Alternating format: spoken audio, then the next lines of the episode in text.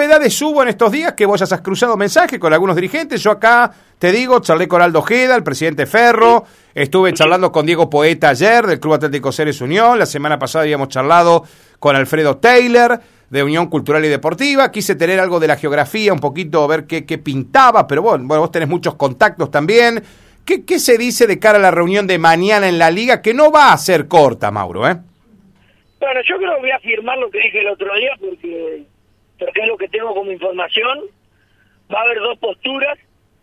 Eh, yo creo que va a haber una movida telefónica de algunos dirigentes previa a la liga, como pasa siempre, Sí. para los que coinciden en ir con una idea y otros eh, instituciones que van a venir con otra idea. Las dos posturas claras es, un grupo va a ir para mañana poner fecha de inicio del campeonato, Ajá. poner fecha de inicio, que se empiece a jugar cuando hay público, pero ya poner una fecha. Muy bien. Era, sé, 16 de septiembre, decíamos el otro día, Sí, no sé, sí, la- sí. una fecha. Eh. Ese va a ir un grupo que, que seguramente se estará manejando algunos... Yo tengo tres o, tres o cuatro en ese, en ese grupete. Ferro es uno, sí, Ferro es uno, sí. Bueno, sí, tres tengo confirmados. Ujú. Y del otro lado hay un grupo de instituciones o, o- o- o de equipos que han pensado los dirigentes.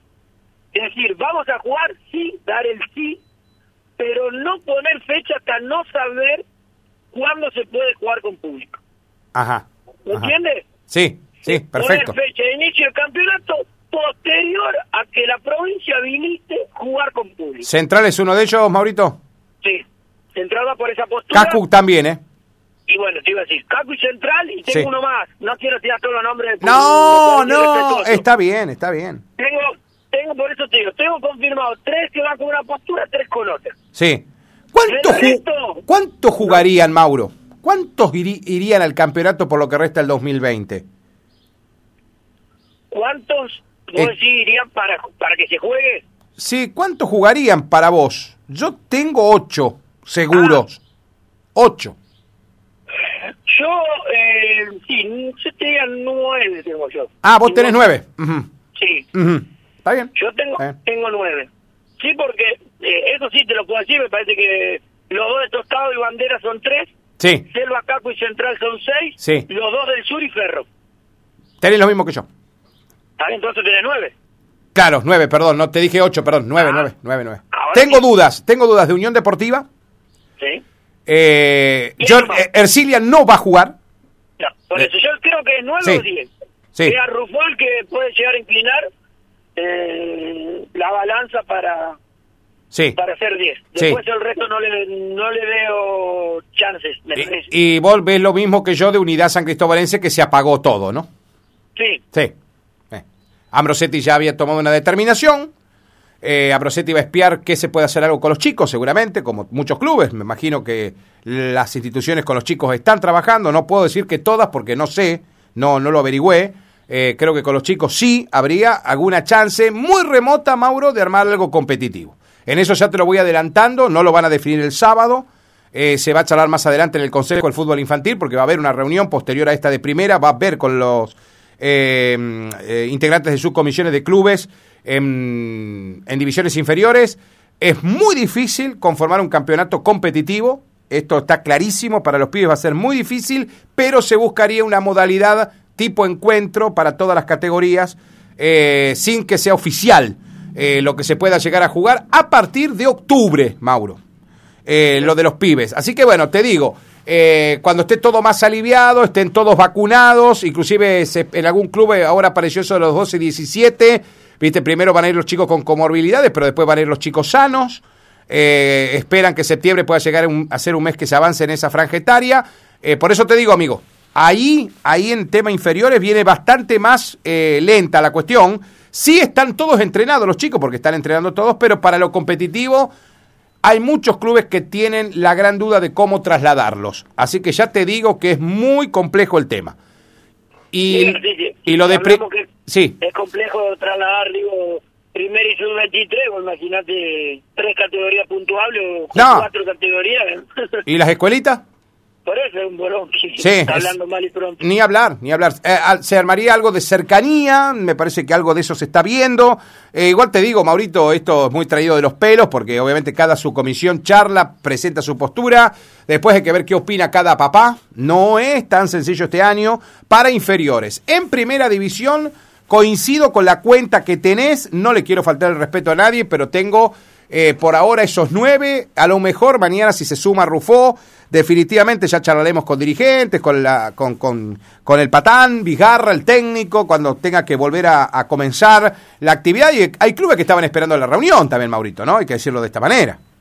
Sí, sí, yo creo que la, reunión de mañana va a ser eh, fundamental porque uno va a poder hablar ya sobre sobre cuestiones que van a quedar asentadas en el recinto de la liga, que es lo lo importante y, y, lo oficial, porque más allá de que uno maneja siempre algún contacto con, distintos dirigentes de distintos clubes, eso es todo informal. La realidad es mañana a las 15.30 en la liga, Ni hablar. lo que cada uno, por eso digo siempre, lo que cada uno de los clubes lleve como... Eh, Moción.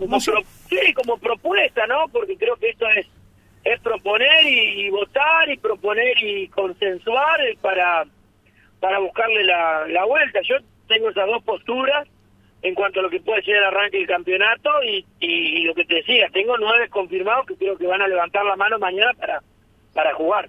Tengo un audio de Alejandro Cabrera. ¿Lo vamos a escuchar, Maurito? Tengo un audio de Alejandro. Audio Alejandro, le mando un saludo grande a toda Radio Fénix, a toda la gente de Arrufó que nos está escuchando. Esto nos decía nuestro corresponsal, amigo, colega en Arrufó sobre la situación de Unión Deportiva. Buenas tardes amigos del Tapón Deportivo, ¿cómo andas Martín? ¿Cómo anda toda la gente por allí?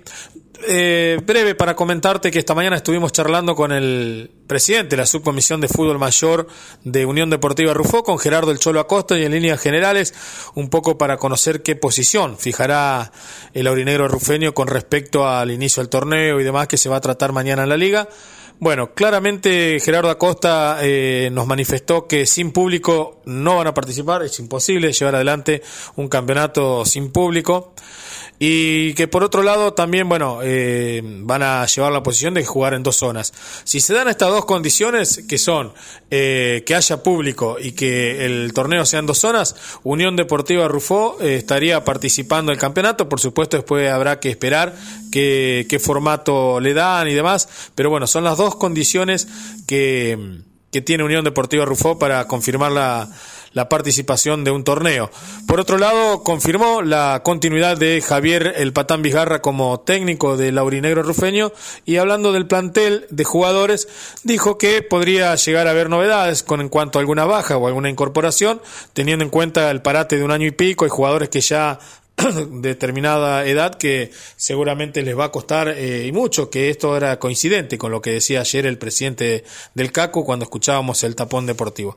Quería comentarles eso, Martín, les mando un gran abrazo desde Arrufó a toda la gente del tapón deportivo. Gracias Alejandro querido, más concreto y más clarito, echale agua amigo, ¿eh? Muy bien, muy bien, la verdad que, que muy buena información la que trae Ale porque, bueno, Tendríamos 10 porque sí. a en darse esas condiciones participaría. Eh, seríamos 10 y creo que, bueno, lo con público todos coinciden en lo mismo, sin público no se juega. No. La cuestión es decir, ponemos una fecha antes de que la provincia habilite o esperamos que la provincia habilite y de ahí en más ponemos la fecha de inicio y arrancamos a entrenar. Coincido, coincido. Es, coincido. la discusión y, y bueno, el formato de campeonato yo creo que todo indica de que va a ser dos zonas. A mí también. Vos sabés que yo presiento eso. Mm, por lo que vine escuchando de los presidentes con los que dialogué, y vos tenías algo también antes.